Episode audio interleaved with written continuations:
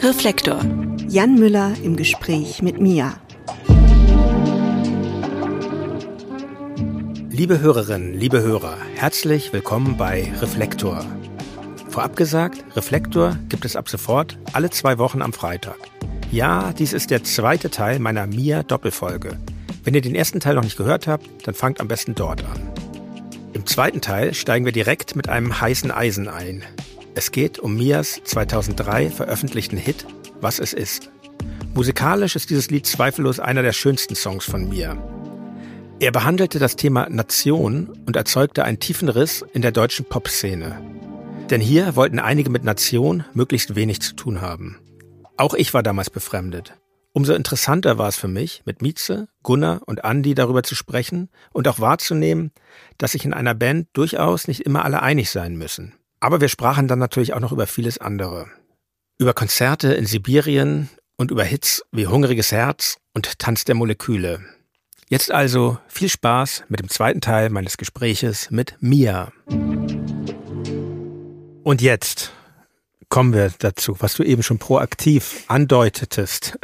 Ähm, als Vorbote eures zweiten Albums erschien im September 2003 ähm, ein Song, der ist übrigens meiner Meinung nach musikalisch betrachtet einer eurer schönsten. Mhm. Ähm, ähm, was es ist, heißt das Lied. Ähm, und der Text hat bei mir, mich, mir, bei mir hat das äh, Fragezeichen hinterlassen. Es war Teil einer Kampagne eben eures Managements Labels Rot, die hieß Angefangen.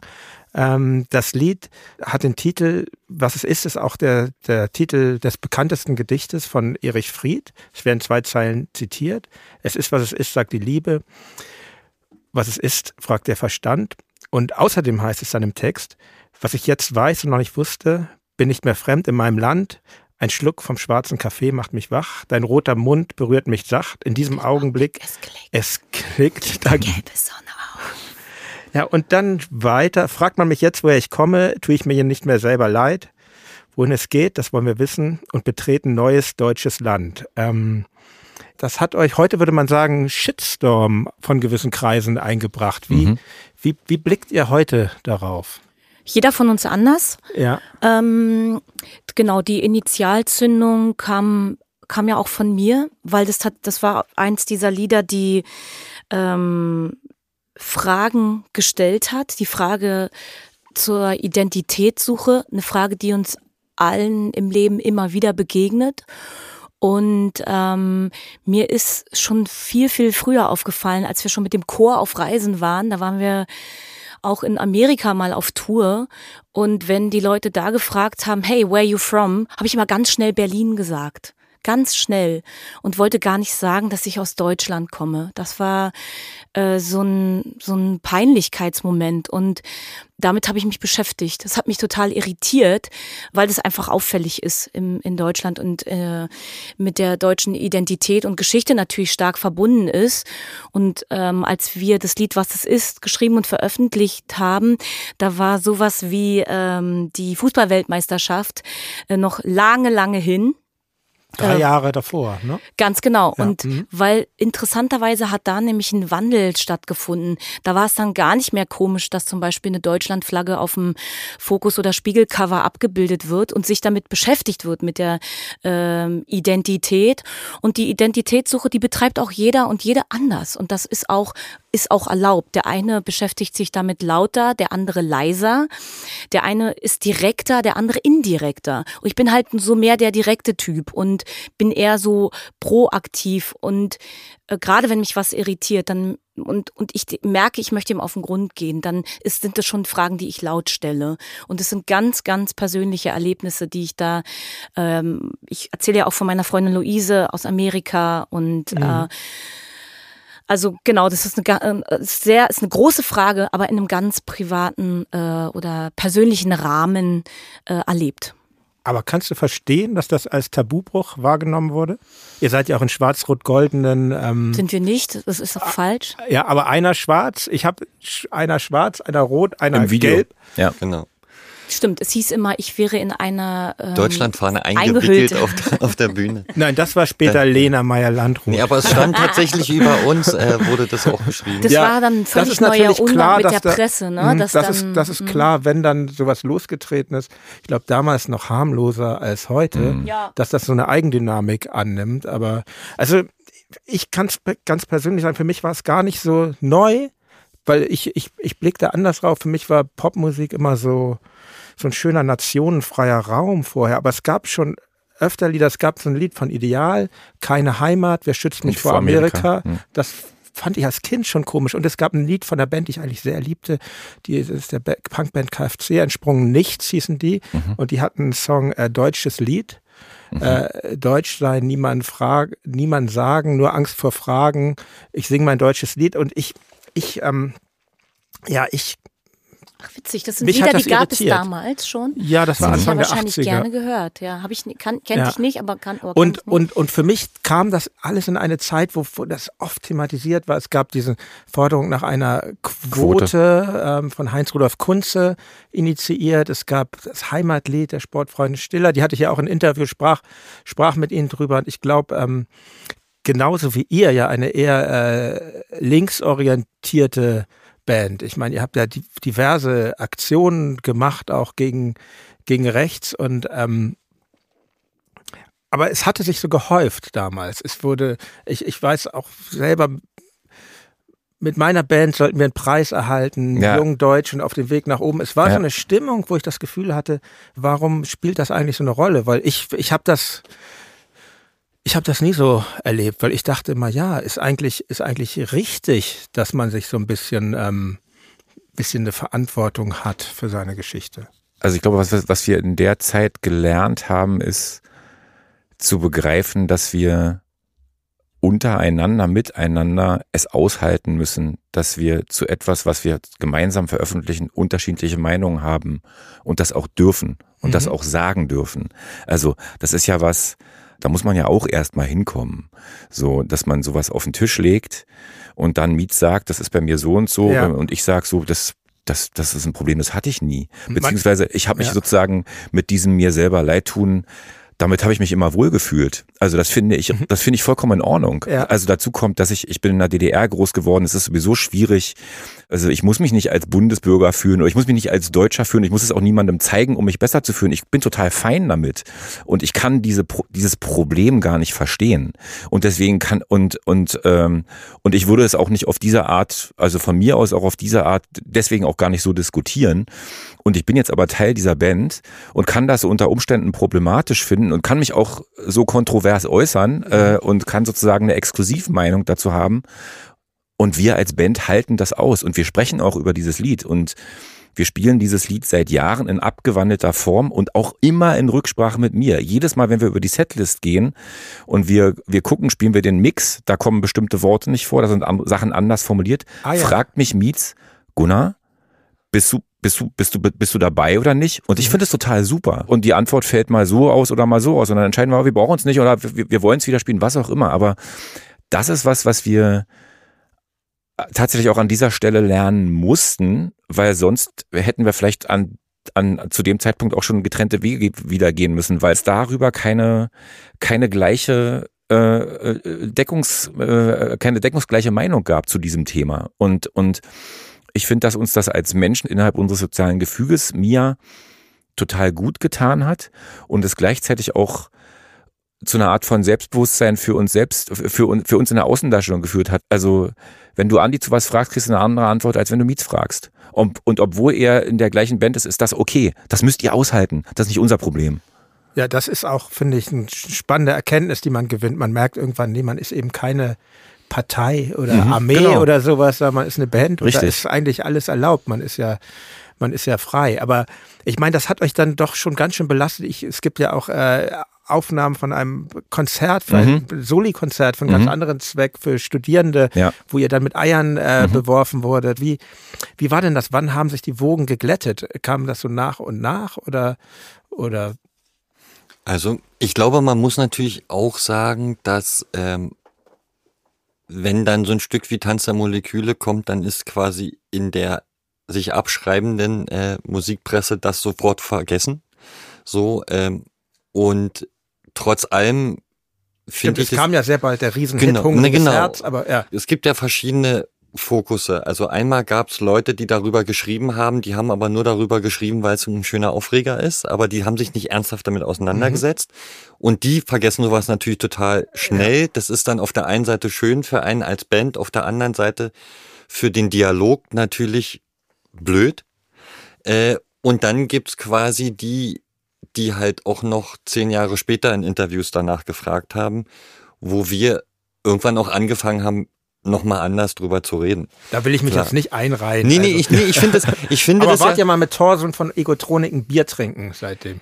nee. Ah ja. Aber das ist zum Beispiel, und das, also, weil wir waren bei, die, war nämlich bei dieser äh, Party, wo Dirk da war und ich hatte ihn dann angesprochen, weil das war nämlich danach und hab, hab ihm gesagt so, ey, Das war der Elefant im Raum. Genau, das war der Elefant, Elefant im Raum. Ich da hab gesagt so, ey, ich bin totaler Tokotronic-Fan und ich hatte immer das Gefühl, dass quasi das, was man anfasst musikalisch, immer noch einen kleinen Tokotronic-Spark hat. Weil das ja, das ist ja so, wie wenn du einen Baum gießt, ihr war ein Teil des Wassers, der den Mhm. Teil der Band Mia Baum gegossen hat. So ist es. So, und deswegen fragt man sich natürlich, wie, wie, dann fragt man sich natürlich, wie kann auf einmal das Wasser den Baum so kritisch betrachten. So. Und dann haben wir darüber gesprochen und dann über diverse andere Sachen. Es gab aber einen Punkt, wo Dirk wirklich wütend meinte, man darf das nicht machen. Und heute, auch wieder 15 Jahre später, habe ich einen anderen Zugang dazu und kann es irgendwie verstehen. Damals auf jeden Fall fand ich, man darf nicht, darf es nicht geben in Musik. So. Und das hat mich ein bisschen enttäuscht, ehrlich gesagt. Es war aber trotzdem auch für vieles gut. So, Mhm. also weil das natürlich Denkprozesse anregt und so. Und aber der entscheidende Punkt, weil du sagst, äh, wegen einem Bier trinken, was mich geärgert hatte oder was ich schade fand, um dann auch wieder zurückzukommen, was, also dass ich vorhin irgendwann angefangen habe, Leute anzurufen. Ich möchte eigentlich, dass wir von, wo wir alle, also quasi als Kreative, ein Gefühl dafür haben, dass wir vielleicht in die richt ähnliche Richtung ticken, wenn wir das Gefühl haben, dass einer irgendwas tut, was man nicht versteht, dass wir uns einfach anrufen.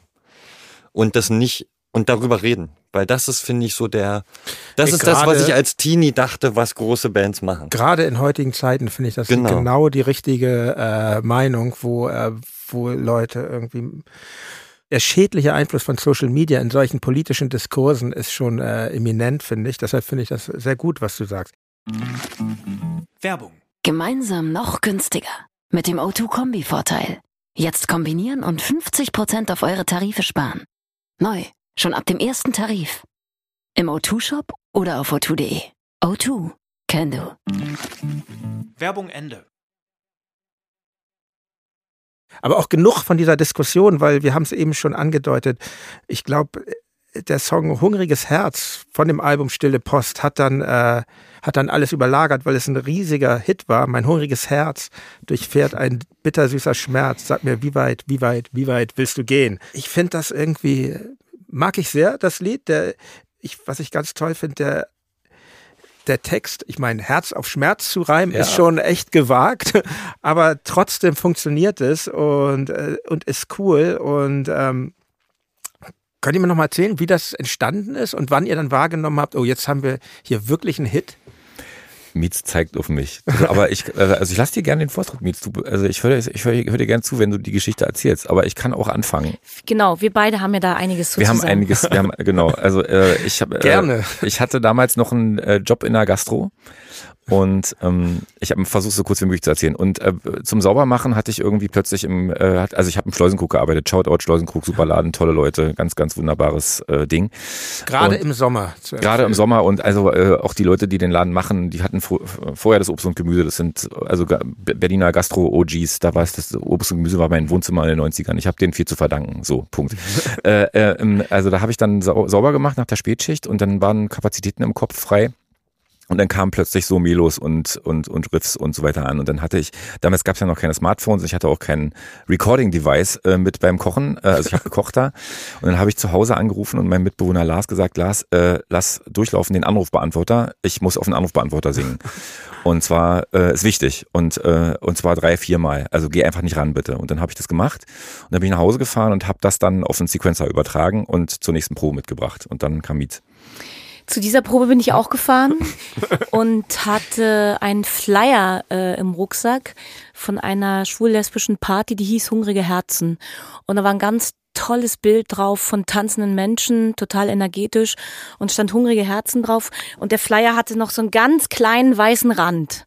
Und da habe ich angefangen, äh, Text drauf zu schreiben, weil mich diese Energie sofort, es gab sofort ein Echo in mir. Ich wusste sofort alles, was gemeint ist und bin dann, so kam Gunnar mit der Musik und ich kam mit dem Text in den Proberaum und dann fing ich auch an mit hungriges Herz und so und da waren die Jungs noch so, boah, Herz Schmerz, ähnlich wie du, Mhm. weiß ich nicht so genau. Ähm, vor allen Dingen lautete damals die Originalzeile noch, mein hungriges Herz ist dein Spezialgebiet. Und dann haben die Jungs gesagt, wir brauchen mal eine kurze Pause. Wir gehen mal rüber in die Tanke und holen uns was zu trinken. Ja. Und ich so, hab gar nicht gemerkt, dass das jetzt eine Kritik war. Ich so, prima, habe ich Zeit, weiter zu schreiben. Und dann kamen die wieder und dann war das Lied halb fertig. Und ähm, ja, das war auch wieder so ein Herzblatt-Moment und ein Lied, was das wollte entstehen. Das hat nur äh, Leute wie uns gesucht, die das dann zustande bringen. Und ich liebe das Lied bis heute ähm, in sämtlichen Variationen. Also es gibt eine Matzen-Version, es gab dann diese Version von Scala. Wir spielen aktuell auf Tour eine Piano-Band-Mischversion. Ich liebe das einfach. Das, Das ist, macht, glaube ich, auch ein großes Lied aus. Das ist äh, in so vielen verschiedenen Arrangements funktioniert, ne? Und ich finde es im Nachhinein tatsächlich jetzt mit äh, 20 Jahren Abstand, muss ich ganz ehrlich sagen, irgendwie doch sehr, sehr schade, dass es das Wort Spezialgebiet jetzt vielleicht nicht an der Stelle, aber nicht doch noch irgendwie in diesen Song geschafft hat, weil es irgendwie so ein, es auch so ein Mia-Wort ist. Also es ist so ein, so wie Tortenguss oder so. Es, ist- es wäre einfach cool, also es wäre mit beim nächsten Mal, lass es einfach drin und schieb's woanders hin oder so. Also, Macht ihr sowas? Texte ändern? Wenn ein Text fertig ist, ist Ach er so, dann Nee, das meine ich, ich meine jetzt gar nicht nach. Aber ja, ja. Ich meine beim Ja. nächsten Song schreiben. Einfach so, ein- wenn du so ein, wenn du so ein eckiges Wort hast, wo du denkst, es passt nicht rein, so, das, das muss da noch hin. Ich finde, dass sich live oder über die Zeit äh, Zeilen verändern, ähm, verbessern, würde ich sogar sagen. Das hat was damit zu tun, dass sich der Geschmack ändert oder einem andere Worte dann so durch den Kopf fliegen. Zum Beispiel bei Hungriges Herz, da singe ich nicht mehr äh, mit deiner rauen Engelszunge dringst du in mich ein, sondern ich singe äh, mit deiner rauen Engelszunge wickelst du mich ein. Und das kommt daher, dass Sebastian von den Matzen den Text nicht richtig verstanden hat.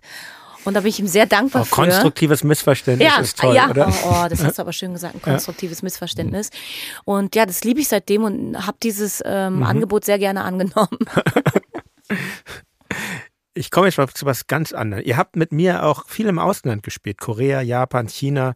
Aber was uns eint, Tokotronic und mir, beide Bands waren auf Einladung des Goethe-Instituts in Sibirien. Ähm, also wir waren dort im Sommer 2004 und ich glaube, ihr wart kurz vor uns dort. Also ich Mai. erinnere mich, ah, ihr, ah, interessant, ihr im Mai und wir bei uns war es Juni, genau, an meinem Geburtstag waren wir da. 1. Juni habe ich Geburtstag und also ganz kurz und die ganzen Teenager da in Novosibirsk, ja, Mia, Mia, kennt ihr Mia aus Deutschland? Also ihr seid richtig gut angekommen da und ähm, könnt ihr euch erinnern, wie das, wie Ja. das war? Diese, also weil für mich war es ganz, äh, ganz außergewöhnliche Zeit. Ähm, ja.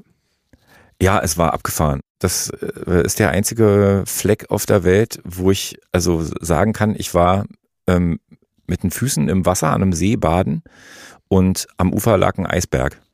Da wurden die Getränke drin gekühlt. Da wurden die, es war, es waren Wirklich? 30 Grad, aber es war, es muss so viel Eis und Schnee vorher gegeben haben, dass das noch nicht ganz weggetaut war. Und sozusagen die Leute, die nicht ins Wasser gegangen sind, sind zu diesem Eishaufen gegangen und haben sich so große Brocken wie aus so einer Bar genommen und haben sich damit sozusagen so äh, äh, manuell abgekühlt am, am Rücken oder sich gegenseitig sozusagen damit eingerieben. Warum war ich da nicht? Wo war das? Das in Novosibirsk war das. Ah ja. War das, in, also da muss es irgendeinen See geben in der Nähe. Und ähm, Wir haben natürlich die Oper besichtigt, wir Ah. Kulturspießer. Ihr Armen. Aber wo war, wo, ihr wart in Novosibirsk? Nee? Katharinenburg und Tomsk. Genau. genau, wir war, aber vielleicht war es auch in Tomsk. Nee, das war gar nicht. Novosibirsk. Ja, ja, Tomsk Fall. oder Omsk? Ist Tomsk, Tomsk, Ah, Wir Tomsk. waren nämlich in Omsk. Ah ja, okay. Und Jekaterinburg ist Ural, ne? Genau, Genau. da Genau. waren wir auch. Mhm. Da haben wir in so einer Techno-Disco gespielt. Das war irgendwie echt gespenstisch. Novo, Novosibirsk war toll. Da waren wir in dem gleichen Club wie Mhm. ihr auch. Da waren Unfall, also die, die, die, da waren nur so junge Menschen, die vom ersten Takt an getanzt haben. Also ich glaube, die waren schon, war es bei euch auch so? Ja, ich vor allem das, das war interessant. Ich hatte mich danach mit jemandem unterhalten, weil ich hatte so ein, so ein Strokes-T-Shirt an und das war so ein Mädel und die meinte so, oh wow, die Strokes. Also auf Englisch haben wir uns natürlich unterhalten. Und dann ist mir so klar geworden, wie krass das, also wie privilegiert wir zum Beispiel in Berlin sind, dass wir jede eigentlich die Wahrscheinlichkeit, dass man eine Band mag, dass die in Berlin spielt, das ist einfach, liegt bei 99 Prozent. Und die war riesen Strokes-Fan und sie wird die niemals im Leben live sehen, weil die Strokes natürlich nicht in Novosibirsk spielen. Und diese Art von Wahrnehmung von Musik, aber nicht, also nicht auf Konzerte gehen können, weil halt die Bands, die die gut fanden, nicht spielen da, das hat man, fand ich, schon ein bisschen da gemerkt. Also die waren total hot, die wollten, die wollten halt das erleben. Weil es auch so- super. die Bands, die damals noch äh, nach Russland kamen, die sind dann nach Moskau oder vielleicht St. Genau. Petersburg, aber Mhm. eben nicht nach Sibirien. Und das, also genau, und das waren dann halt, aber vielleicht waren das dann Bands wie Bon Jovi oder sowas. Also, und das, aber das interessiert ja kein 20-jähriges Mädel in Novosibirsk. So. Ich erinnere mich an eine Sache, wir haben in Novosibirsk nämlich, erstmal fand ich die, hatte die auch so Pressekonferenzen da? Ja, Da, da, weiß ich noch, wie in ein, Tomsk. Ein, ein russischer Journalist Dirk auf Deutsch gefragt hat, Herr von Lotso, wie stehen Sie zur katholischen Kirche? Und ähm, das fand ich schon mal äh, ambitionierte Fragen, die Ja. wir nicht so gewöhnt waren. Aber ja, Entschuldige, habe ich Nee, nee, also so, so komplizierte Fragen hat man uns nicht gestellt. Wir hatten in Tomsk eine Pressekonferenz und ich weiß das auch noch. Wir sind äh, morgens um sechs gelandet oder um, äh, um sieben gelandet und es war schon war, ultra heiß und wir hatten um elf die Pressekonferenz. Das äh, weiß ich noch. Also wir sind dann ins Hotel, haben zwei Stunden geschlafen und war die erste Sonst Pressekonferenz. weiß Gunnar nicht mehr so viel. Das hat aber mit den Getränken vor Ort zu tun. Das stimmt. Was mich interessiert hat, was ich, ja, nee, nee, kann ich, weil, weil, weil ich habe äh, festgestellt, dass äh, viele junge Menschen, da wir haben da auch so Leute aus der Indie-Szene kennengelernt, dass die alle dezidiert kein Wodka getrunken haben, wegen, Ja, wir haben die anderen kennengelernt. okay. nee, weil wir dann so, oh, trinken wir einen Wodka. Und die so, nee, mache ich nicht, weil eben, ich glaube auch wegen dieses Alkoholproblems, was es da Mhm. so. Und ein sehr schönes Erlebnis, wenn ich das euch noch kurz erzähle, das war nämlich in Novosibirsk. Da war auf unserem Konzert, war so ein ähm, jüdischer Russe, der stellte sich so vor, äh, ich habe den Namen leider vergessen, der war Musikmanager und meinte, ja und und ich, ich manage hier eine Band, ich manage hier eine Band und kommt, guckt euch die Probe an und ich so, ja, weiß ich jetzt nicht und am nächsten Tag war ich auf der Suche nach Postkarten, was ich schreibe gern Postkarten, das Ja. war nicht leicht, ähm, da Postkarten zu bekommen in Novosibirsk. Auf jeden Fall fuhr er da plötzlich vorbei mit einem riesigen Mercedes, wo seine Mutter hinten drin saß und äh, äh, Jan, Jan, Jan und ähm, und half mir dann auch Postkarten zu äh, finden und, und lud mich dann ein zur Bandprobe seiner Band. Und die haben geprobt in einem Keller, in ganz weit verzweigten Gängen unter dem Rathaus von Novosibirsk und die machten so Musik. Ich, ich, ich stehe auf so exotische Musik, gerade so russische Musik, Janka und sowas finde ich ganz toll. Aber die macht, die klang eigentlich wie Muse und waren extrem nervös. Und er saß eben so dabei, meint, hat dann immer so übersetzt, weil er sprach ein bisschen Englisch. Weil, ja, spielt mal, und die, die waren furchtbar nervös. Ich war da mit unserem Mischer, genau, wir sind da zu Mhm. zweit hin. Und ähm, äh, dann spielten sie und wir waren dann in die unangenehme Situation versetzt, unser Urteil abgeben zu müssen. Und zwar wurde das mit der Frage gestellt, meint ihr, eine Million US-Dollar reichen, um diese Band in Europa bekannt zu machen? Und, und also es war eine völlig bizarre Situation, aber irgendwie auch ganz schön. muss man und verantwortungsvoll antworten. Ja, genau. Ich, habe dann irgendwie noch versucht, ja, aber vielleicht dann doch auf Russisch singen, nicht auf Englisch oder erstmal hier anfangen. Das hat ihn aber gar nicht interessiert. Es galt nur der Erfolg in Europa. Und fragt ihr euch manchmal auch, wie es jetzt, also ich habe da so tolle Leute kennengelernt, wie es, wie es denen jetzt wohl geht in Mhm. diesem Land? Ehrlich gesagt, ich habe diese Reise noch, also ich antworte jetzt für Mhm. mich exklusiv. Ich habe diese Reise ähm, tatsächlich gar nicht mehr so wahnsinnig präsent. Also Ja. ich war auch vorher schon mal in Russland. Also ich denke dann eher, ich war als, äh, als, äh, als Schüler in, in Okay. Russland. Ja. In, Aber nicht in Sibirien, oder? Nee, in, in, äh, also im damaligen Leningrad. Mhm. Und ähm, das ist eher was, was mich beschäftigt. Also ich habe das, ich habe Sibirien und und Tomsk und Novosibirsk und auch so Gespräche mit mit mit mit jungen Menschen, die wir da kennengelernt haben, gar nicht mehr so, habe die gar nicht mehr so präsent. Du, Andi? Na, zum Teil schon. Aber es ist halt bei mir auch ähnlich ein bisschen gewesen, weil ich war auch sehr oft als Kind in Moskau, weil meine Großeltern da gearbeitet haben.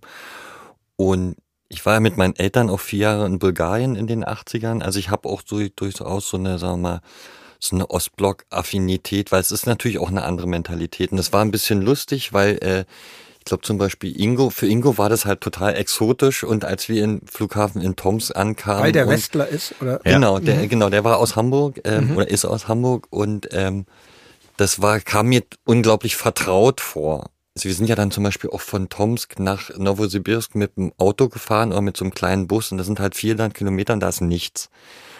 Und was ich immer mehr merke und jetzt auch wieder drüber nachdenke, ich finde, es gibt eine riesen, für mich ganz auch exklusiv, riesengroße Verbindung zwischen ländlichem Russland und ländlichem Amerika, was äh, quasi die Perspektivlosigkeit angeht, was eine tiefsitzende Melancholie angeht, was aber eine, also verbunden mit unglaublicher Weite, also ländlicher Weite und irgendwas da drin in dieser Gemeinsamkeit resoniert sehr stark bei mir. Das ist also es ist auch ein Thema, was nicht gedanklich nicht abgeschlossen ist. Und ich finde auch gerade in einer in einer Welt, wie wir sie gerade vorfinden, würde ich mir wünschen, dass, also, das ist, ich weiß, das ist ein total naiver, also nativer, naiver Ansatz, aber wenn wir doch wirklich uns darauf wieder äh, besinnen, dass wir halt eben echt alles Menschen sind. Und zwar in unterschiedlichen Lagen zwar, aber und, und in Situationen, aber dass, dass wir das quasi die ganzen Konflikte doch hoffentlich irgendwann mal überkommen durch die Verbindung von Menschen. Und das fand ich da zum Beispiel in Sibirien total interessant und auch wieder bestätigend, weil das waren natürlich Dinge, die hatte ich als Kind in Bulgarien auch erlebt, weil das eine ähnliche Mentalität ist. So, die verstehen sich zwar untereinander auch nicht so richtig, aber das sind so Dinge, also zum Beispiel da dieses Mädel zu sehen, die in äh, Novosibirsk war, aber riesengroßer Strokes-Fan ist. Also sie war eben kein Bon Jovi-Fan und sie war Ja. auch kein äh, Britney Spears-Fan. Also das, was man denkt, und es war noch vor so, es war vor Social Media, es war vor Streaming-Dienste. Also es gibt ein Interesse, ein globales Interesse an, ich sage jetzt mal, progressiver Sicht durch Kunst auf die Welt. So und das, äh, das gibt mir auf jeden Fall Hoffnung. Und das war auch so ein Moment da. Ich will noch mal zwei ähm, Gedanken ergänzen. Gerne. Ähm, ich fand die Widersprüche, die uns damals begegnet sind, immens. Äh, auf der einen Seite fuhren ähm, Autos an uns vorbei, die maximal improvisiert ähm, repariert wurden. Die würdest du so auf keiner deutschen Straße finden. Also ähm, Kotflügel waren kann, war absolut kein Muss. Und auch andere Verkleidungsteile des Autos. Fensterscheiben galten auch eher als kann, auf keinen Fall als muss. Und eben parallel existierte die eine Welt der Millionäre. Es gab äh, in Moskau die meisten Millionäre damals auf der ganzen Welt und im Land die größte Armut. Und diese Ungleichheit in einem Land und diese Ungerechtigkeit der Verteilung, die hat mich damals schon sehr äh, bewegt und ich fand sie sehr sichtbar. Es waren in der ganzen Stadt Werbeplakate verteilt von Haushaltsgegenständen wie einer Waschmaschine, die sich niemand leisten konnte. Und das war so ein bisschen wie die Karotte äh, für den Esel, um ihn den Mund wässrig zu machen und ihn voranzutreiben. Ähm, es herrschte ein extrem großer Druck, ähm, diesem System es am Laufen zu halten und gleichzeitig ihm zu entfliehen.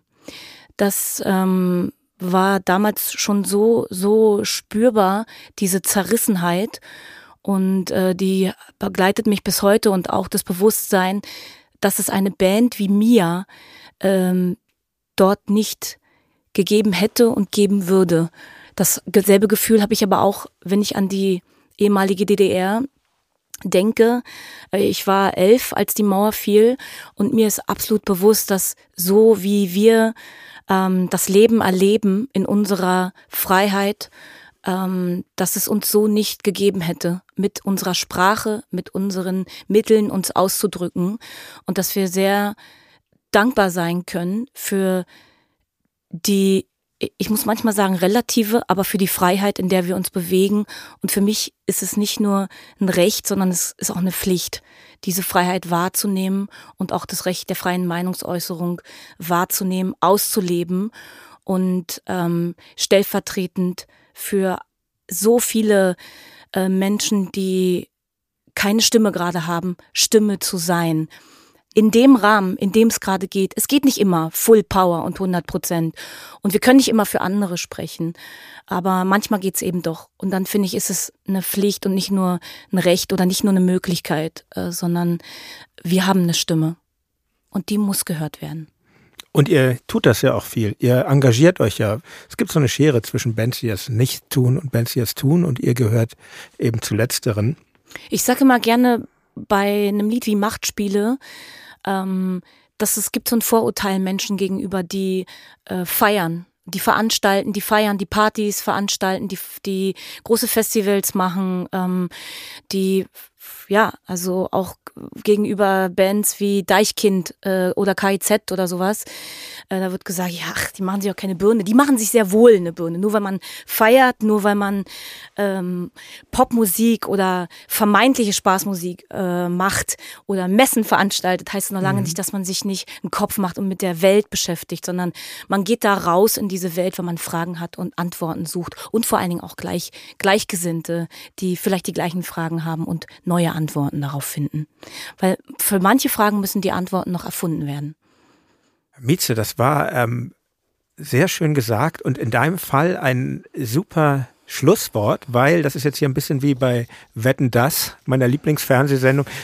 Nein, du musst tatsächlich los, aber äh, Andi und Gunnar, wir reden noch weiter. Ich lasse dir die anderen beiden Stargäste gerne noch hier. ich danke dir sehr, sehr, dass du hier warst und dass wir so, ja, gut gesprochen haben. Ich danke dir. Es ist so, so, so schön hier bei euch. Ich komme so, so gerne wieder. Danke für die Einladung und äh, die Zeit ist wirklich äh, wie im Flug vergangen. Geht, ist immer ein gutes Zeichen. Geht immer mich. sehr schnell, mhm. ne? Ja. Dann Jungs, wir sehen uns morgen. Wir Abfahrt. Sehen uns morgen Bus. Ja, genau. Werbung. Sie wollen sich mehr bewegen und gesünder leben, aber auch häufiger entspannen? Die App TK Coach unterstützt Sie dabei. Mit kurzen Übungen für die bewegte Pause oder den 8-Minuten-Workouts mit Olympiasieger Fabian Hambüchen finden Sie Ihre innere Mitte dank einer Runde Anti-Stress-Yoga oder mit vielen kurzen Atem- und Entspannungsübungen. Das alles und noch viel mehr in der App TK Coach. Jetzt einen Monat lang testen. Für TK-Versicherte kostenlos. Werbung Ende. Ja, jetzt sind wir zu dritt. Lieber Andi, lieber Gunnar, ähm, schön, dass ihr noch hier bleiben könnt. Und ähm, Mieze hat ja wirklich ein grandioses Schlusswort hier abgeliefert. Ähm, aber wir, ich bin jetzt hier in meinen Fragen im Jahr 2006 angekommen. Mhm. Da erschien euer Album Zirkus. Ähm, auf diesem Album ist, wie ich finde, euer eigentlich schönstes Lied. Ich sprach das vorhin schon an. Tanz der Moleküle. Was ich schon immer wissen wollte, jetzt hier unter uns Musikern. Diese Melodie, ist das eigentlich eine Marimba oder ein Balafon, ein Xylophon oder sind das Samples? Also es sind Samples. Ähm, es sind Marimba-Samples vordergründig, aber da liegt natürlich noch was drunter. Also weil Marimba ist ja so die, quasi die Holzvariante des Vibraphons, was man als für den, sagen wir mal, ähm, nicht im Detail steckenden Hörer. ähm, also quasi ein Vibraphon ist eigentlich wie so ein Glockenspiel äh, in groß und die ganze Sache mit Holz ist äh, ein Marimbaphon. Und das hat Stärken und Schwächen und äh, in der Produktion wurde versucht, so beides zu optimieren. Ja, es, ich finde, das ist ein ganz toller, exklusiver Klang, der euch da gelungen ist. Und ähm, Und der Lied, das Lied ist ja eh ein Hit. Ich meine, ihr wart ja mit Hungriges Herz schon erfolgreich, aber Tanz äh, der Moleküle hat das ja nochmal getoppt. Das war eine Platin-Single, glaube ich. Also es, uns mit meiner Band nie gelungen. 300.000 habt ihr verkauft. Zahlen, von denen können, glaube ich, heute das alle nur noch träumen. Also, also, also, also, sind die Zahlen offiziell, weil wir haben keine Ahnung. Also wir haben auch. Also das wir macht haben, euch sehr sympathisch. Wir haben tatsächlich auch. Soll ich also euch das glauben? nee, wirklich, das kannst du uns ja. wirklich glauben. Also wir haben tatsächlich zwei goldene Schallplatten, das ist es. Äh, mhm. Einmal für Stille Post, für Stille Post und, für Zirkus, und für Zirkus, aber wir haben quasi noch nie singlemäßig irgendwas, also also ich habe mir ehrlich gesagt, ich habe mich auch nicht wirklich dafür interessiert. Also ich mache einen Faktencheck hier okay. und schreibe den in die Show Notes. Ähm, aber äh, genau, also nach meiner Kenntnis schon. Das ist natürlich super, so einen äh, Erfolg zu haben. Aber ich frage mich so ein bisschen, wo meine Band so ein bisschen anders funktioniert hat. Wir sind, glaube ich, stetig da, aber wir hatten nie so diese Riesenausschläge nach oben. Und äh, was, was macht das mit, was hat das mit euch als Band gemacht? Seid, seid ihr dadurch zusammengewachsen oder, oder schafft das auch Stress? Driftet einen das auseinander? Naja, ich war ja immer sehr und bin es auch immer noch sehr glücklich darüber, dass quasi unser Werdegang als Band dann quasi äh, zumindest eine Zeit lang so nach oben äh, ging, aber auch nicht so massiv. So, also weil ich kenne ja auch äh, Leute, bei denen es total schnell ging, was glaube ich eine krasse Herausforderung mhm. ist. Ähm, und das war natürlich so ein Peak, der das dann auf noch ein anderes Level gehoben hat. Und ich glaube, Verkäufe sind ja so Sachen, die kriegt man eigentlich nicht so. Also man, man natürlich sagt einem dann irgendeiner, wie man gechartet ist und man freut sich dann auch und dann feiert man auch. Aber es ist auch ein, so ein bisschen unangenehm, oder? Nee, und, nee, ehrlich gesagt, nie unangenehm. Also die kann mich erinnern, weil ich glaube, dass Zirkus auf zwei gechartet ist, aber nach Semino Rossi, was so ein Schlagersänger war. und ich hatte, hatte damals im Nikolaiviertel gewohnt und bin ähm, über einen Alex gegangen und da fand das schon irgendwie krass zu wissen, dass in der Woche nur eine Platte von jemand anders mehr gekauft wurde als unsere Platte, weil ich in dem Augenblick, also wie in anderen Augenblicken auch in unserer Karriere, also auch da so einen Moment hatte, dass ich das so krass fand, weil das war auf jeden Fall in meiner Biografie nicht vorgesehen. Und wenn man dann so eine Punkte erreicht, dann, also umgibt mich auf jeden Fall ein Riesengefühl der Ehrfurcht und Demut. Und das fühlt sich aber gut an. Also mhm. das, ähm, ich hatte einen ähnlichen Moment, krasserweise, weil du vorhin, weil wir vorhin über Auslandssachen gesprochen haben. Wir standen in Tokio mal auf der Bühne und haben Factory City gespielt und als wir das gespielt haben, beim Spielen ging mir durch den Kopf, dass ich irgendwann, als wir angefangen haben, mal, glaube ich, in einem Interview oder so gesagt haben, so, ah, irgendwann spielen wir in Japan. Wir waren auch sehr, wir waren auch sehr forsch, ja. so in den frühen Jahren. Und das sagt sich natürlich so leicht, weil die Wahrscheinlichkeit, dass man in Japan spielt, eigentlich gen Null tendiert.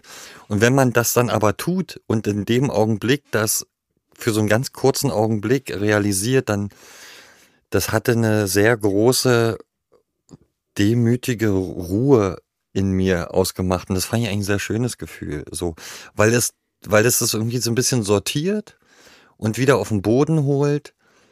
Also es hat, also es war jetzt nicht, irgendwie war das ein ganz merkwürdig gutes Gefühl. Das dazu. Mhm. Hast du da so? Ähm, ja, also bei mir war das, glaube ich, so, dass ich hatte auch das Gefühl, das ist in meiner Biografie, oder das hast du ja auch gesagt, das ist in meiner Biografie nicht vorgesehen und ich bin auch in einem Land groß geworden, wo ich das sozusagen so hätte nicht machen können. Also ich habe mich da an so vielen Dingen gestört und an so vielen Dingen gekratzt, dass das irgendwie, also das äh, selbst irgendwann bei Rock am Ring auf eine Bühne zu steigen, war schon larger than alles, was ich mir vorstellen konnte. So und dann, dann ist ja also Erfolg, sage ich jetzt mal, so sowas oder oder so Reichweite ja auch erstmal so abstrakt, finde ich. Also äh, gegenständlich wird es dann eigentlich in so Konzertsituationen. Und da hatte ich so ein, ich hatte da, ich hatte diesen Moment ein paar Jahre früher, nämlich zu äh, Stille Post, Hungriges Herz Zeiten, da kann ich mich erinnern, wir haben in, ich glaube in Bochum gespielt, zu 1 Live das erste Mal. Und dann, eins Live großer eins Live großer Radiosender, genau, so der wichtigste. Genau. Und ähm, und da gingen die Türen auf und dann sind die Leute, und wir sollten als erstes spielen, dann gingen die Türen und die Leute sind nach vorne gerannt. Also so, und, und ich habe irgendwie so hinter, hinterm Vorhang vorgeguckt, weil ich irgendwas anderes, weil ich nochmal irgendwie Sticks sortieren wollte. Und das war das, also das Das hat, ging dann natürlich nicht mehr, ne? doch, das ging, also Ja. Das, ja, das ging immer. Äh, nee, aber Ja. das war so ein Moment zu sehen, okay, da rennen jetzt Leute in diesen Saal rein, weil sie ganz vorne stehen wollen. Das war, ein, das war seltsam irgendwie. Also ich glaube, das Ähm, ist deshalb auch so seltsam, weil ich finde das ja bewundernswert, wenn Leute so eine Hingabe zu Musik und äh, so haben, aber ganz ehrlich, ich würde, ich bin halt nicht der Mensch, der nach vorne rennt. So, also ich stehe in Konzerten auch immer hinten. Und wenn dann aber Leute das tun für die eigene Band, dann finde ich das schon krass beeindruckend. So, also von denen aus. Ich dränge mich schon geil nach vorne. Ja, Konzert. Das Immer noch. so ja. Ich finde, man erlebt die Musik dann doch Das intensiver. stimmt. Ja, ja, das stimmt. Ich, es ist interessant, ne? Man, ich finde, so Konzertbesuche wollen gut geplant sein. Ich meide das auch manchmal mit Freunden, die gerne hinten stehen, so dann, weil äh, das ist für mich dann nicht das gleiche Erlebnis. Ja, das stimmt. Obwohl so beim FOH-Pult, jetzt mal hier Geheimtipp für die Hörer Mhm. und Hörer von Refle- Reflektor, beim FOH-Pult klingt es eigentlich am besten. Genau, das sollte zumindest so sein. Also da, Also wenn es da nicht klingt, dann, dann ist schwierig. Ich weiß noch, wir haben euch 50 Prozent von Tokotronic waren bei einem Konzert der in der Columbia-Halle zur Zirkustour. Ähm, ich glaube, Okay. zwei Abende habt ihr es da Mhm. ausverkauft und ähm, sehr aufwendig. Äh, Mietz hatte ja so eine hoch, hoch, wie nennt So das? Hoch, Trapez- Hochtrapeznummer äh, gemacht. Wie, wie macht ihr es eigentlich? Wie, wie bereitet ihr euch auf solche Touren vor? Findet das noch ganz normal in einem Proberaum statt oder müsst ihr da irgendwelche Hallen, also in dem Fall jetzt fürs Trapez anmieten? Ja, damals war das so, jetzt ist es, ist es, ist es inzwischen alles wieder ein bisschen kleiner. Ähm, also wir nehmen das schon ernst. Mhm. Also, also jetzt gar nicht so, äh, äh, auch so, also Inszenierung ist schon immer noch ein, ein, ein Punkt und, und also wie sieht es aus und sieht es eher ordentlich aus oder kann es auch irgendwie eher unordentlich aussehen? Da hat, da hat, da haben sich auch Dinge ähm, verändert, aber äh, grundsätzlich ist das ist, ist die Vorbereitung auf so ein Konzert was, was wir immer noch unglaublich ernst nehmen, was irgendwie auch Spaß macht, finde ich, das ernst zu nehmen. Also wenn man da Sachen rauskriegt, so. Selbst wenn man an äh, drei Tagen hintereinander dreimal das gleiche Set spielt, kriegt man Sachen raus. Mhm. So, oder ich, also kann das jetzt nur von mir sagen. Und gibt es da jemanden in der Band bei euch, der so das, das, der, so, das als Schwerpunkt nimmt, Bühnenbild und sowas? Ich hatte jetzt ja hier äh, äh, Deichkind zum Beispiel zu Gast äh, als letztes und ähm, die haben ja äh, Phono, einer aus der Band, der hat gar Mhm. nichts mit der Musik zu tun, macht nur die, die Show. Habt ihr, habt ihr auch so einen Spezialisten in der Band? Also, Also Gunnar und Mietz machen die Setlisten. Das äh, ist einfach, also und ich glaube, das ist jetzt, also aus meiner Warte, ich habe mit Ruby noch gar nicht drüber gesprochen, Mhm. aber bei mir war es jetzt nicht so, dass ich jetzt nicht auch Interesse an Setlisten hätte oder dass ich nicht eine Vorstellung davon habe, aber ich finde, dass sie das zum Beispiel so gut machen, dass ich dieser Diskussion, die da äh, natürlich auch geführt wird, aber total auf eine ganz smooth Art und Weise, nicht jetzt auch noch irgendwas hinzufügen müsste. Mhm. So. Und ich weiß, dass so, genau, Inszenierung, Gunnar hat Inszenierung gesagt, das war schon immer wichtig. Und das sind dann einfach so kleine, bescheuerte Ideen, die man dann manchmal hat und manchmal auch zwei Wochen vor Tourbeginn und dann merkt so, ey, irgendwie bräuchten noch irgendwas. Und dann bastelt man halt irgendwie mal professioneller, mal weniger professionell irgendwelche Dinge zusammen. Also auch, es ist ja auch immer wieder an verschiedenen Stellen sucht man ja nach so Bezugspunkten. Weil, also als man, wenn man anfängt, Musik zu machen, dann will man irgendwie einfach nur laute, also ich wollte irgendwie laute, dolle Musik machen. Ähm, und, und dann irgendwann wächst man da so raus und sucht so nach anderen Sachen. Und für mich war zum Beispiel eine Band, die ganz wichtig auch war in so einer Außenwahrnehmung, waren die Flaming Lips. Weil oh ja, die, die, haben ja ähm, nun wirklich, äh, genau. lassen sich sehr viel einfallen, Ja. so kann man das sagen. Genau, und ich finde, dass zum Beispiel da, das ist ja auch super large, äh, quasi in der Wirkung. Und da ist halt, ist ja in jedem Lied irgendeine Idee dabei und trotzdem, und das finde ich, also irgendwas passiert bei mir, das zu sehen, weil es eben irgendwie nicht so ein Industrie-Large ist. Mhm. Also es ist nicht, ähm, natürlich hatten irgendwann auch mal eine LED-Wand, aber eigentlich ist ganz viel tolle Idee. Und äh, ich hab, wir haben einen aufblasbaren Regenbogen auf einer, da bei einem Hüftbogen Ausverkauf gefunden. Und das finde ich irgendwie irgendwie ist es größer für mich, als wenn das irgendwie so eine LED weiß ich was, was heutzutage, also ich meine, mhm. es, es, es, gibt natürlich so einen Standard, der wächst ja so.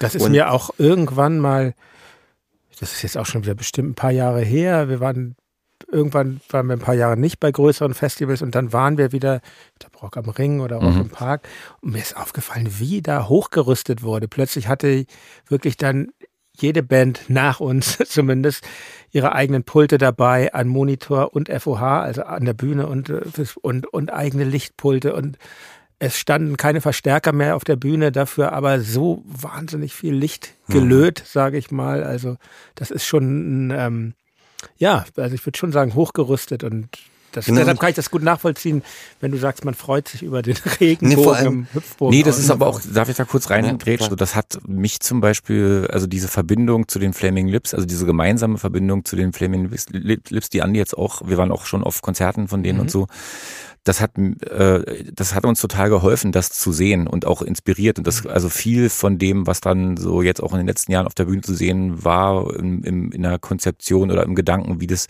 welches Gefühl das haben sollte, das kommt tatsächlich auch von Andy und auch von Robert. Also auch dieses unordentliche, bisschen schraddelige, bunte, durchgeschackerte und nicht so slick, so das, das, ähm, ich hatte ja auch schon am Anfang der äh, meiner Geschichte mit der Band so ein bisschen gefremdet mit dieser Art der Inszenierung, aber bei den, also gerade die Flaming, Flaming Lips sind ein Beispiel dafür, wie das so, wie das so eine Herzlichkeit und Wärme kriegen kann. Man muss, so. äh, man muss vielleicht den Hörern und Hörern, die die Flaming Lips nicht kennen, ja. vor allen Dingen Live-Shows, es ist halt vollkommen durchgeknallt, kann man eigentlich genau, sagen. Genau, es ist man, eigentlich man weiß so überhaupt nicht, was erwartet. Äh, werden jetzt hier irgendwie gleich tausend Teddybären in die Bühne geworfen oder äh, Rasen, und zwar von Anfang, und zwar von Anfang an, ja. Genau. Also da könnte eigentlich mhm. das Konzert nach zwei Songs zu Ende sein, weil ja. schon alles rausgeballert wurde, was man sich überhaupt vorstellen kann für sowas. Ist auf jeden Fall eine schöne, schöne äh, Referenz.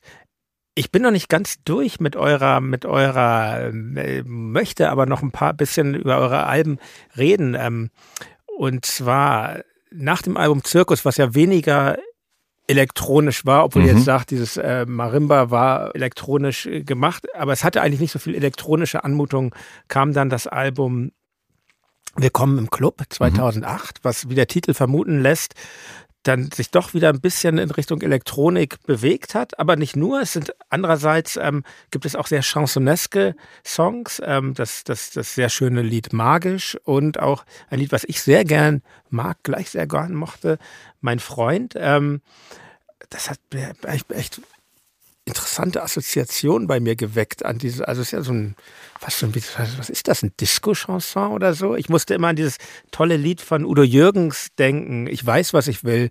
Also, mhm. Also, weil es so eine ganz ähnliche Melancholie in sich trägt. Oder auch an diesen Song, ähm, die Solo Sunny aus diesem tollen DDR-Film. Mhm. Arbeitet ihr da eigentlich viel mit Referenzen, wenn ihr, wenn ihr so ein Lied macht oder kommt das so aus euch raus? Teils, teils, also ähm, ähm, mein Freund ist äh, eben, äh, übrigens auch, also Ehre wem Ehre bührt auch äh, wie Tanze Moleküle, ein Song, den, den Noah für uns geschrieben hat mit Mietz zusammen. Mhm. Äh, bei Magisch ist es anders. Ich glaube, den hab das, genau, das, der, das ist ein Bandsong. Ähm, ja. Und ähm, ich glaube, dass das, was da so dann nach, also eigentlich schon nach Stille Post musikalisch und so stilistisch passiert ist, natürlich auch sehr viel damit zu tun hat, ähm, wie, wie Miet sich gefühlt hat und was sie von sich zeigen wollte. Und ich glaube, da war natürlich, wenn man das jetzt, ähm, wenn man so eine Platte wie Hieb und Stichfest anhört, da war das ja eine relativ, eine relativ eindimensionale Persönlichkeit, die man jetzt äh, zu hören bekam, wenn man jetzt nur über Mietz spricht. Mhm.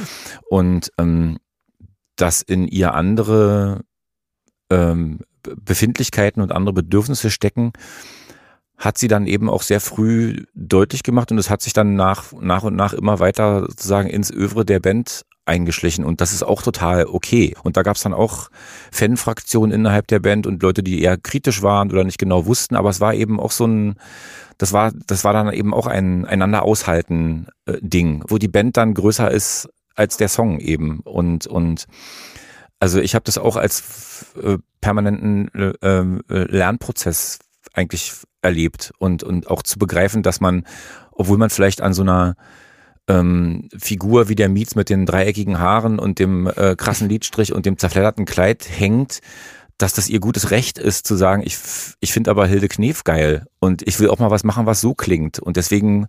Oh ja, da gibt es doch dieses schöne, dieses schöne Lied äh, von später, von, von Bis de Mode, den Titelsong. Der Mhm. ist sogar im, im Berliner Jargon äh, Mhm. gesungen. Das, äh, Genau, also das sind alles so, das sind, das sind Sachen, die dann, die dann, ja, da, da, darauf haben wir dann einfach mehr und mehr Rücksicht genommen, weil auch klar war, das ist sozusagen für den Fortbestand der Band und für die soziale Gesundheit der Band gut. Und wenn wir das, also, wenn wir versuchen, solche Dinge, auch wenn sie uns vielleicht erstmal fern liegen, wenn wir versuchen, uns das anzueignen, also, dann, dann, dann, dann können wir dadurch, dadurch auch sprechen, so, und dann können wir damit arbeiten und können das auch so formulieren, weil wir das Gefühl haben, wir haben das irgendwie, in unserem Sinne verändert oder ich weiß, kann mich erinnern, dass Andi und ich, wir äh, und Robert und ich äh, lange an dem an Bis de Mode saßen. Wie, wie könnte man das machen und wie ist das äh, und eigentlich ist die perfekte Version von dem Song dann sowieso zwei Jahre später nochmal entstanden in einer anderen Konstellation oder so. Also da hat sich dann haben sich dann Sachen entwickelt.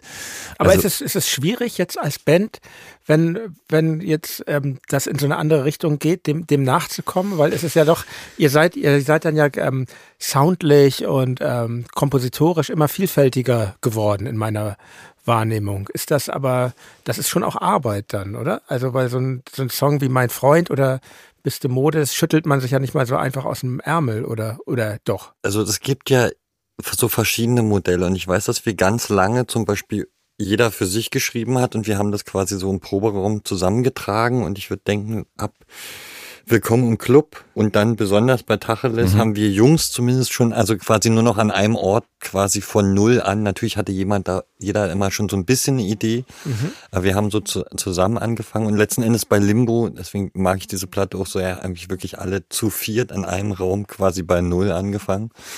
War Ähm, das dann ein Proberaum oder schon ein Studio? Ne, das ist also unser Proberaum. Da, also man kann auch Sachen aufnehmen. Also letzten Endes Da ist seid es ihr dann, weiter als wir.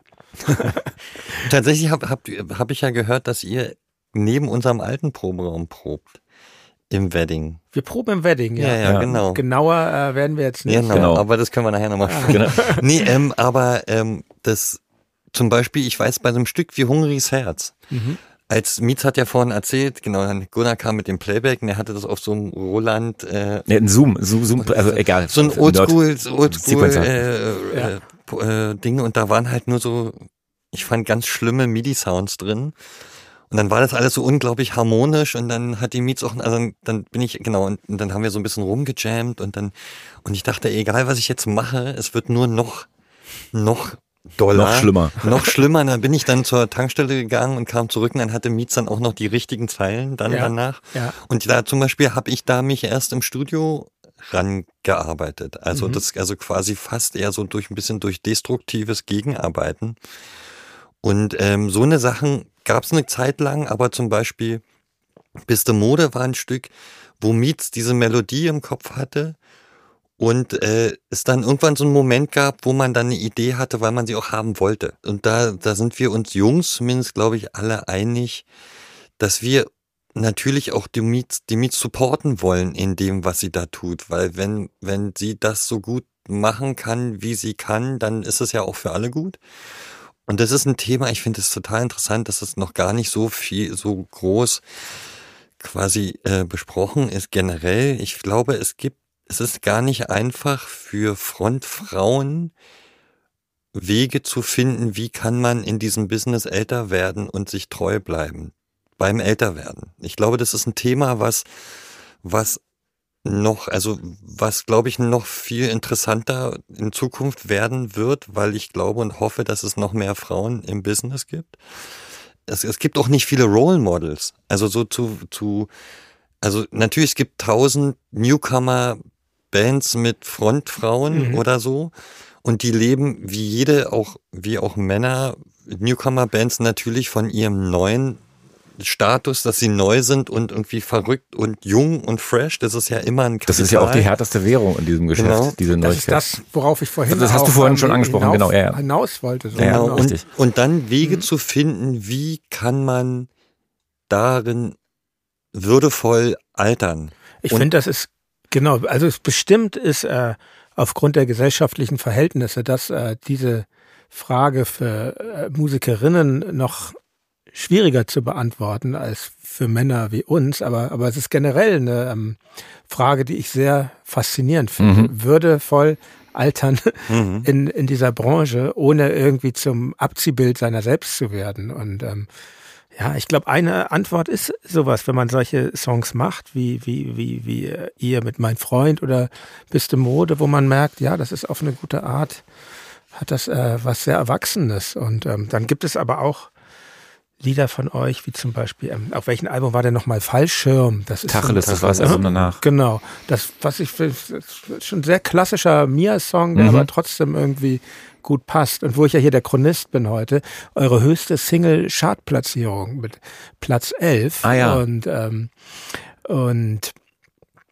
was mich da in dem Zusammenhang trotzdem äh, interessiert, wie wichtig ist für euch der der kommerzielle Erfolg. Wir sprachen, wir sprachen ja schon davon, dass das schwierig war, jetzt in der Corona-Zeit ein Album zu veröffentlichen. Und es ist generell ja so, dass äh, Verkäufe, wie wir sie noch aus unseren Anfangszeiten kennen, äh, dass man davon nur äh, träumen kann. Es gibt ganz andere Sachen, wonach sich heutzutage auch der Erfolg teilweise bemisst, irgendwie, wie viel Follower, wie sind die Klickzahlen und so.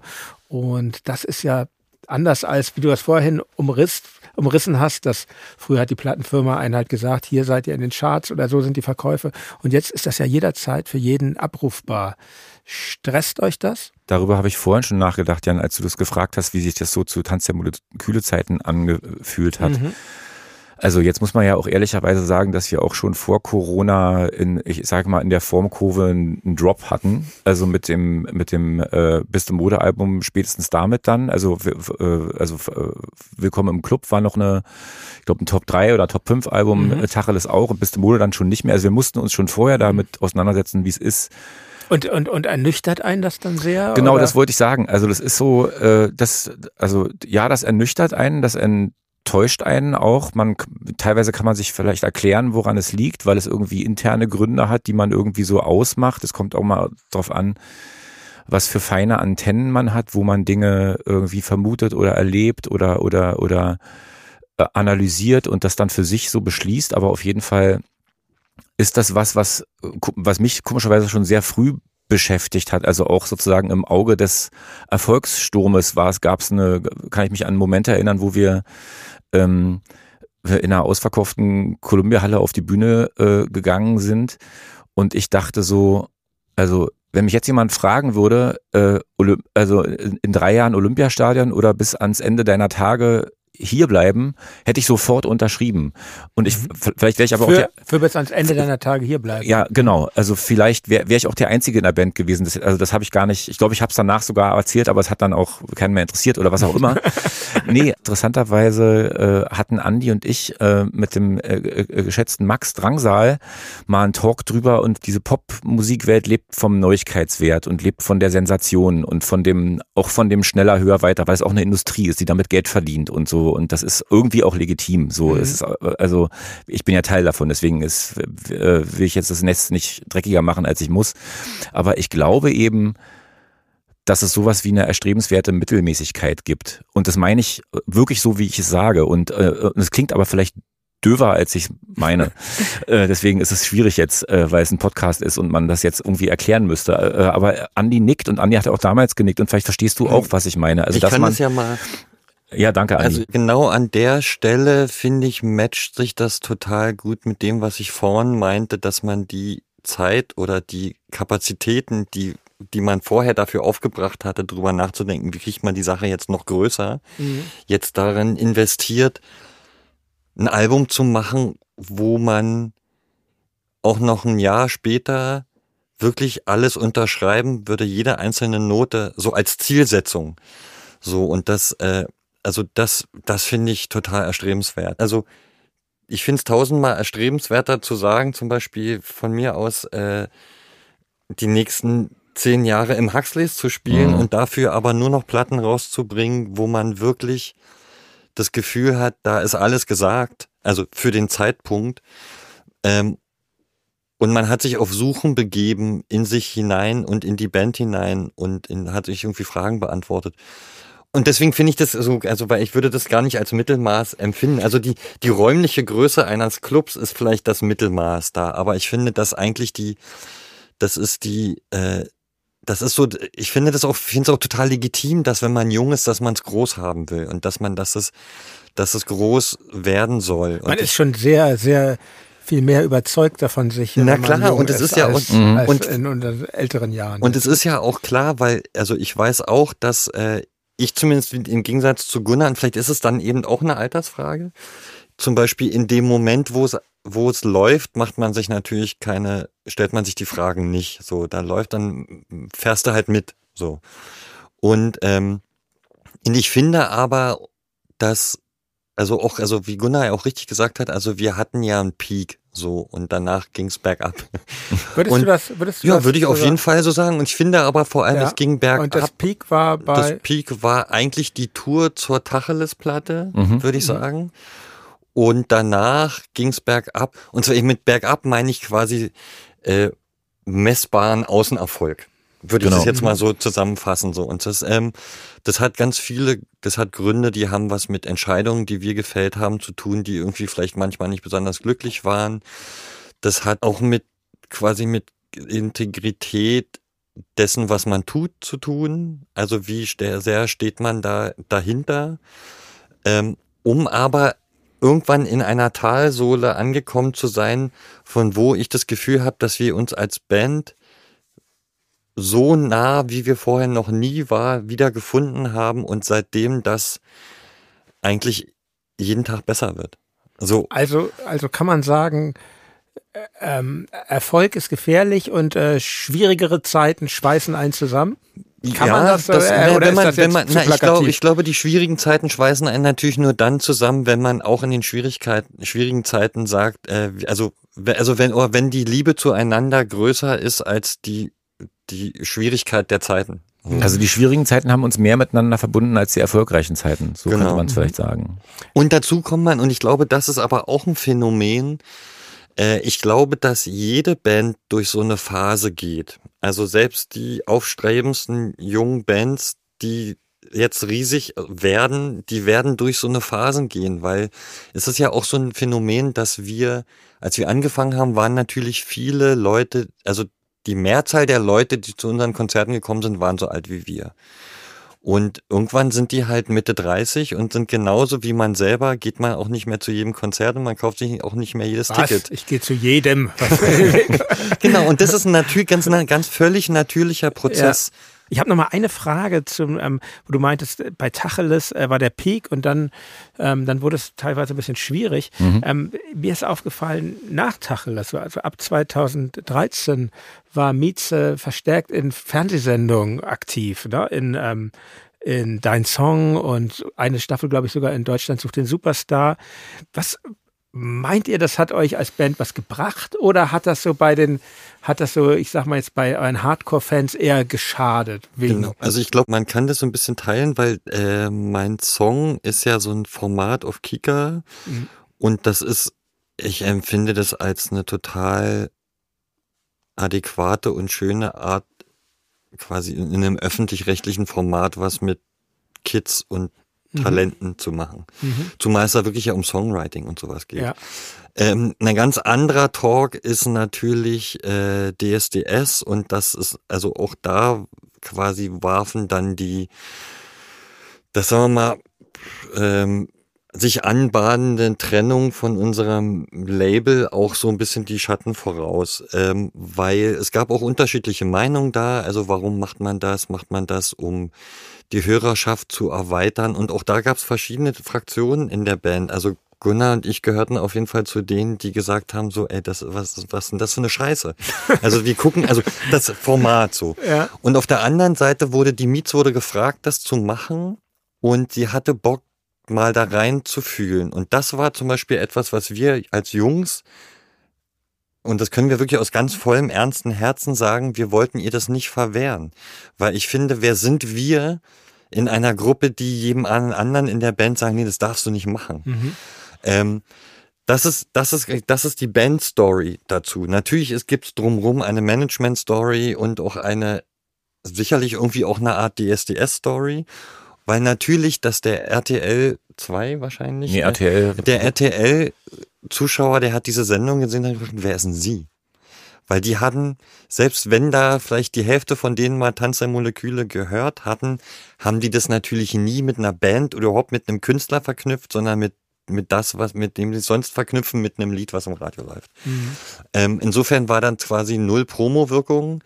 Äh, und natürlich hat das uns durchaus Fans gekostet, glaube ich, weil das Verständnis von uns als Band von vielen eben genau ein Gegenentwurf dazu war. Und das kann ich auch nachvollziehen, aber genau dieser Zwiespalt, was ich halt meinte, dass wir als wir Jungs oder als Band wollten aber auch nicht einem Mitglied der Band irgendwie was verwehren, was man ausprobieren will, weil wir waren schon immer eine Band, die ganz viel ausprobiert hat. Also bei mir war das, halt- also, also es, es gibt, äh, erstens habe ich seit über 20 Jahren keinen Fernseher. Und also wenn ich mich irgendwie mit dem Medium Fernsehen beschäftige, dann gibt es eigentlich nichts, was mir fer ferner liegt als dieses Format. Und zwar in allen, in allen Belangen. Also wirklich in allen Belangen. Und ich bin Habt ihr es euch nicht angeguckt? Als, als ich konnte es mir nicht Mieze? angucken. Und ich bin total dankbar da, da, dafür, dass äh, ähm, äh, Mietz und ich haben damals nicht so weit auseinander gewohnt und wir sind dann immer zusammen zur Probe gefahren.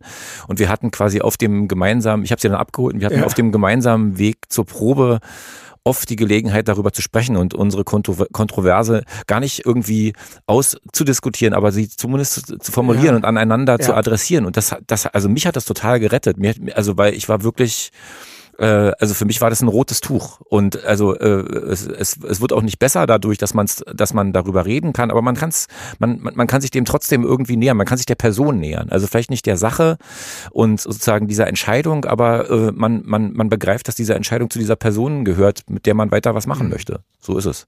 Jetzt als vorletzte Frage eine, eine etwas, ähm, was an eure Spontanität appelliert, was ich hier gerne in Reflektor zukünftig machen würde mit meinen Gästen. Habt ihr, habt ihr vielleicht noch so zwei, drei Musiktipps für die Hörerinnen und Hörer, was ihr gerade so sagt? Ja, das sollte man, Frau, jetzt Ich habe hören. ähm, ich habe äh, äh, der Ringer in unsere Gruppe geschickt oder nee, ich habe es nicht geschickt, ich, ich wollte die das so Hamburger eine, Band, oder? Ja, genau. Mhm. Fand ich irgendwie gut. Schön, ja. Andi, hast du was? Boah, ich finde das wirklich schwierig. Das ist immer gemein, ne? Jetzt, das hätte ich vorher mal sagen müssen. Dann Nee, äh, nee, eigentlich ist es genau richtig, das Ja. so zu machen, weil das entblößt so ein bisschen, dass äh, zum Beispiel ich höre echt nur Selektivmusik, muss ich sagen, ähm, und bin deshalb auch gar nicht so up to date, wenn man das so nennen kann. Mhm. Ähm, ich finde, Kann ja auch ein All-Time-Fave sein. Elvis oder so. nee, was hab ich? Habe letztens äh, mal lange wieder Descap for Cutie gehört und mir ist wieder aufgefallen, dass diese, weißt du, äh, mit dem, heißt die Chords? Codes and Keys. Codes and Keys, ey, was da, da sind ja nur Hits drauf. Ach, das ist doch total, ein total schöner Tipp, weil genau, die, der Ringer und Desktop for Cutie kommen natürlich jetzt in eure Streaming-Playlist und bevor ich euch jetzt euren wohlverdienten Feierabend entlasse, möchte ich noch ein kleines Zitat aus dem Lied Mauerpark von eurem aktuellen Mhm. Album Limbo bringen. Ähm, wir haben uns nie was anderes als Ewigkeit geschworen, heißt es dort. Was, was glaubt ihr? Was ist eure Prognose? Wie wird es mit mir weitergehen?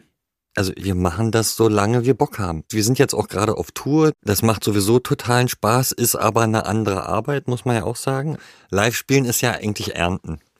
Und ein, ein Album schreiben ist Säen. So, und das eine. Schöner Vergleich. Genau, ja. und ich finde, das, äh, das eine erfordert andere, andere Dinge als das andere.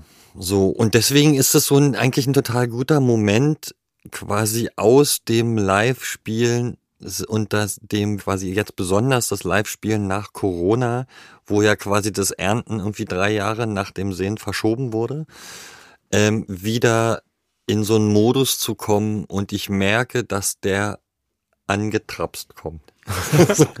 Und, und ich würde, ich würde auch immer genau, also während man vielleicht früher immer vielleicht so in Albenzyklen gedacht hat, denke ich eigentlich jetzt immer in Songzyklen. Also lass doch mal gucken, was das nächste Lied ist.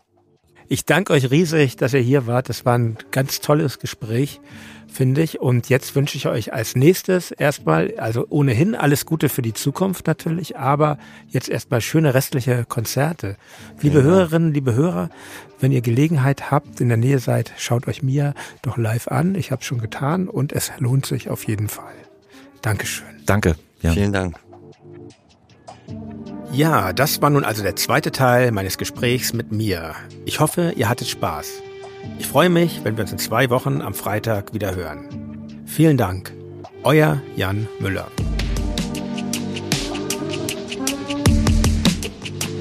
Reflektor ist eine Produktion von Studio Bummens. Neue Folgen gibt es alle zwei Wochen, jeden Freitag. Wenn ihr Feedback oder Fragen habt, schreibt uns an reflektor.studio-bummens.de. Und wenn euch diese Folge gefallen hat, freuen wir uns, wenn ihr sie an eure Freundinnen und Freunde weiterempfehlt.